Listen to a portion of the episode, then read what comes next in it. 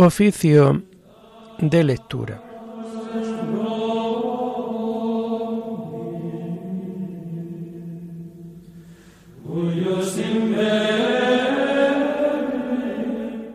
Comenzamos el oficio de lectura de este viernes 5 de enero de 2024, viernes del tiempo de feria. Señor, ábreme los labios y mi boca proclamará tu alabanza. Gloria al Padre y al Hijo y al Espíritu Santo, como era en el principio, ahora y siempre, por los siglos de los siglos. Amén. Aleluya. A Cristo que por nosotros ha nacido, venid, adorémosle. A Cristo que por nosotros ha nacido, venid, adorémosle. Aclama al Señor tierra entera, servid al Señor con alegría, entrad en su presencia con vítores. A Cristo, que por nosotros ha nacido, venid, adorémosle. Sabed que el Señor es Dios, que Él nos hizo y somos suyos, su pueblo y oveja de su rebaño. A Cristo, que por nosotros ha nacido, venid, adorémosle. Entrad por sus puertas con acción de gracias, por sus atrios con himnos, dándole gracias y bendiciendo su nombre. A Cristo que por nosotros ha nacido, venid, adorémosle. El Señor es bueno, su misericordia es eterna, su fidelidad por todas las edades. A Cristo que por nosotros ha nacido, venid, adorémosle. Gloria al Padre y al Hijo y al Espíritu Santo, como era en el principio, ahora y siempre, por los siglos de los siglos. Amén. A Cristo, que por nosotros ha nacido, venid, adorémosle.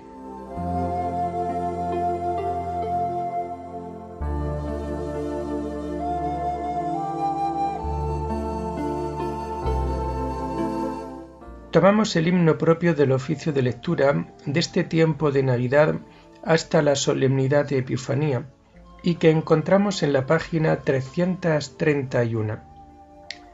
Ver a Dios en la criatura, ver a Dios hecho mortal, ver en humano portal la celestial hermosura, gran merced y gran ventura, a quien verlo mereció, quien lo viera y fuera yo ver llorar a la alegría, ver tan pobre a la riqueza, ver tan baja a la grandeza y ver que Dios lo quería.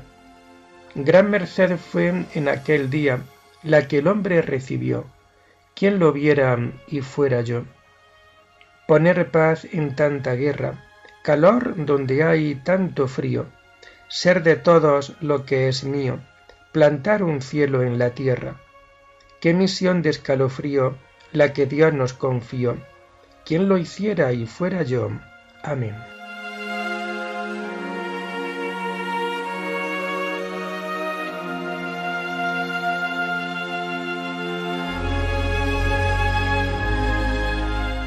Tomamos los salmos del viernes de la primera semana del Salterio y que encontramos a partir de la página 658. Levántate, Señor, y ven en mi auxilio. Pelea, Señor, contra los que me atacan, guerrea contra los que me hacen guerra, empuña el escudo y la adarga, levántate y ven en mi auxilio. Di a mi alma, yo soy tu victoria. Y yo me alegraré con el Señor, gozando de su victoria. Todo mi ser proclamará, Señor, ¿quién como tú, que defiendes al débil del poderoso y al pobre y humilde del explotador? Se presentaban testigos violentos, me acusaban de cosas que ni sabía, me pagaban mal por bien, dejándome desamparado. Gloria al Padre y al Hijo y al Espíritu Santo como era en el principio, ahora y siempre, por los siglos de los siglos. Amén. Levántate, Señor, y ven en mi auxilio.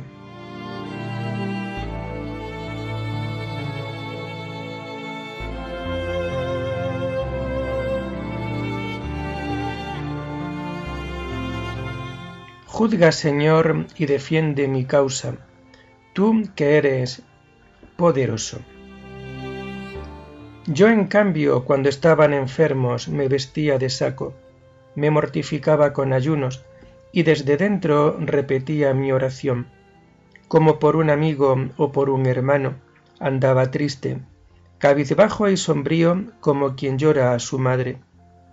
Pero cuando yo tropecé, se alegraron, se juntaron contra mí, y me golpearon por sorpresa, me laceraban sin cesar. Cruelmente se burlaban de mí, rechinando los dientes de odio. Gloria al Padre y al Hijo y al Espíritu Santo, como era en el principio, ahora y siempre, por los siglos de los siglos. Amén. Juzga, Señor, y defiende mi causa, tú que eres poderoso.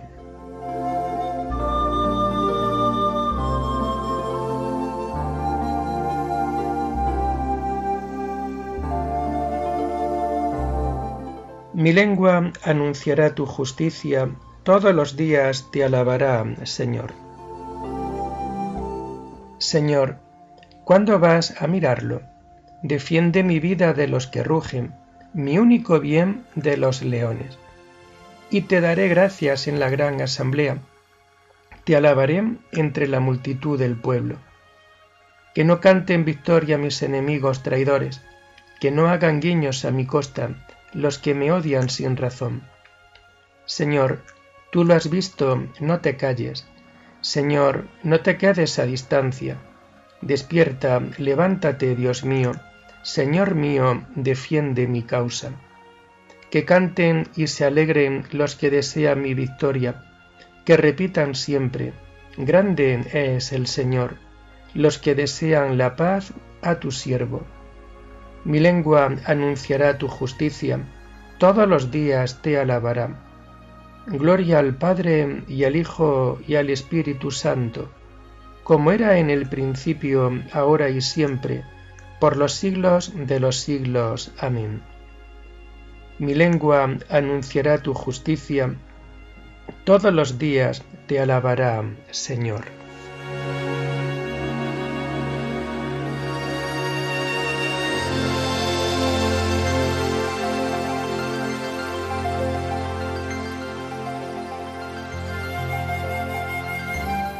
Tomamos las lecturas propias del oficio de lectura del día 5 de enero y que las vamos a encontrar a partir de la página 452. La palabra era la luz verdadera que alumbra a todo hombre. La primera lectura está tomada de la carta a los colosenses.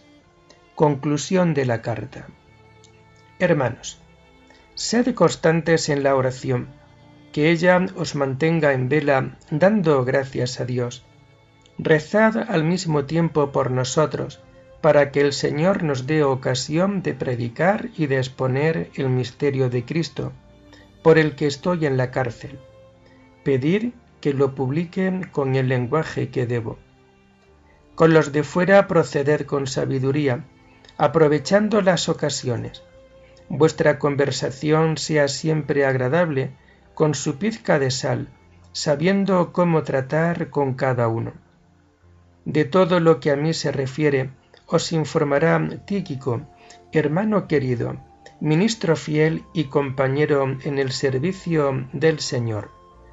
Os lo mando precisamente para eso, para que sepáis de nosotros y os dé ánimos con él va Onésimo, fiel y querido hermano, que es uno de los vuestros. Ellos os pondrán al corriente de todo lo que hay por aquí. Os saluda Aristarco, que está preso conmigo. Marcos, el primo de Bernabé. Ya tenéis instrucciones sobre él.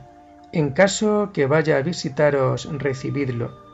Y también Jesús, por otro nombre justo estos son los únicos judíos que trabajan conmigo por el reino de Dios y han sido un alivio para mí.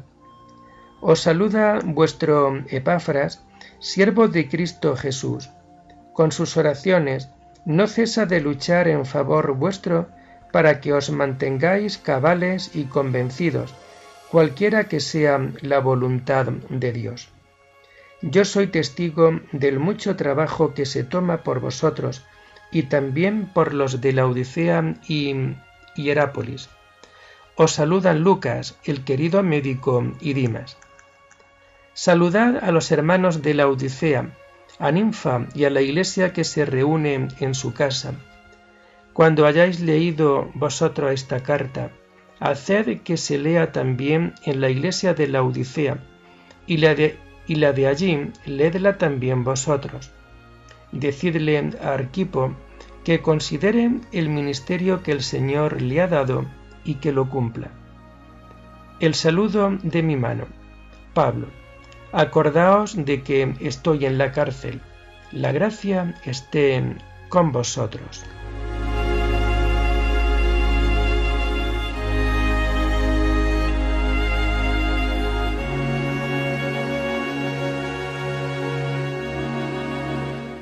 Recemos los unos por los otros, para que el Señor nos dé ocasión de predicar y podamos exponer el misterio de Cristo. El Señor nos abra los labios y nuestra boca proclame la alabanza de Dios, y podamos exponer el misterio de Cristo.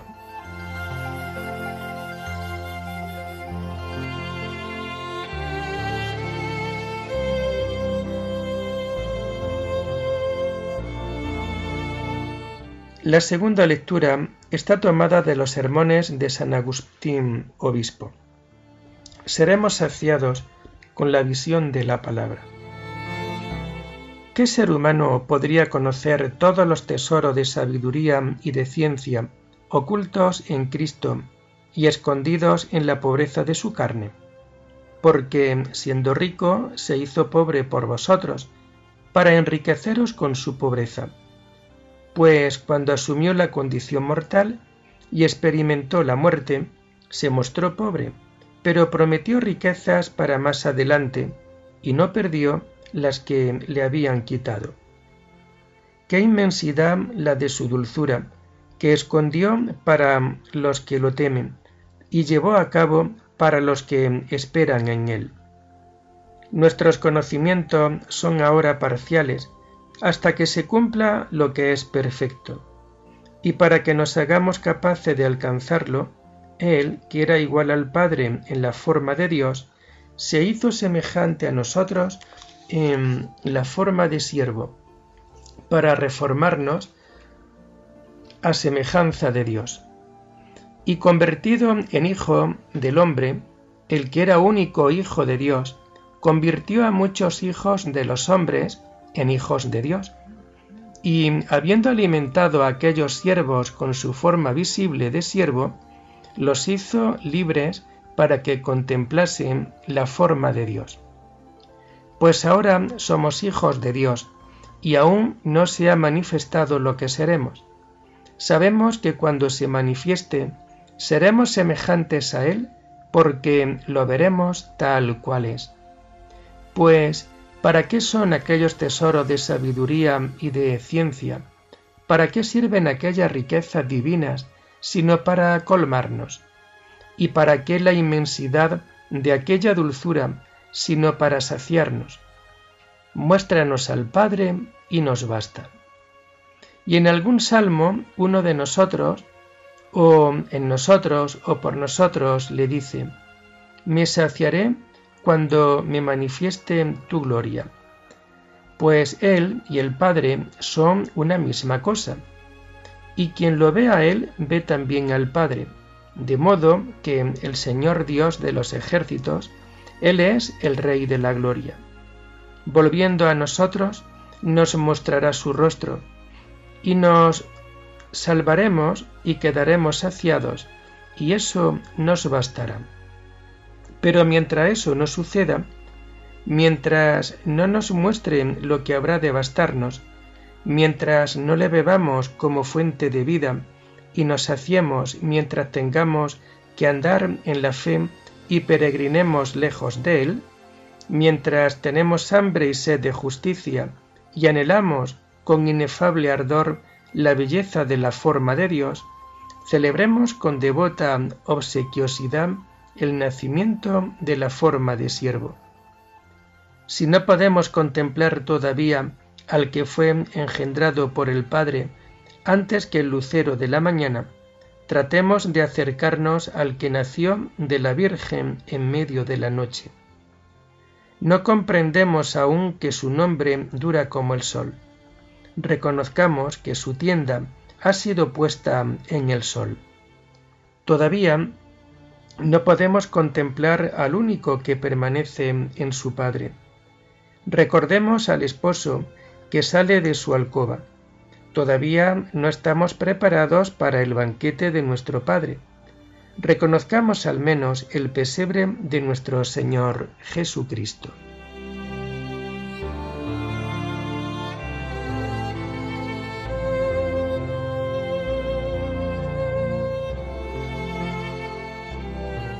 La vida se hizo visible.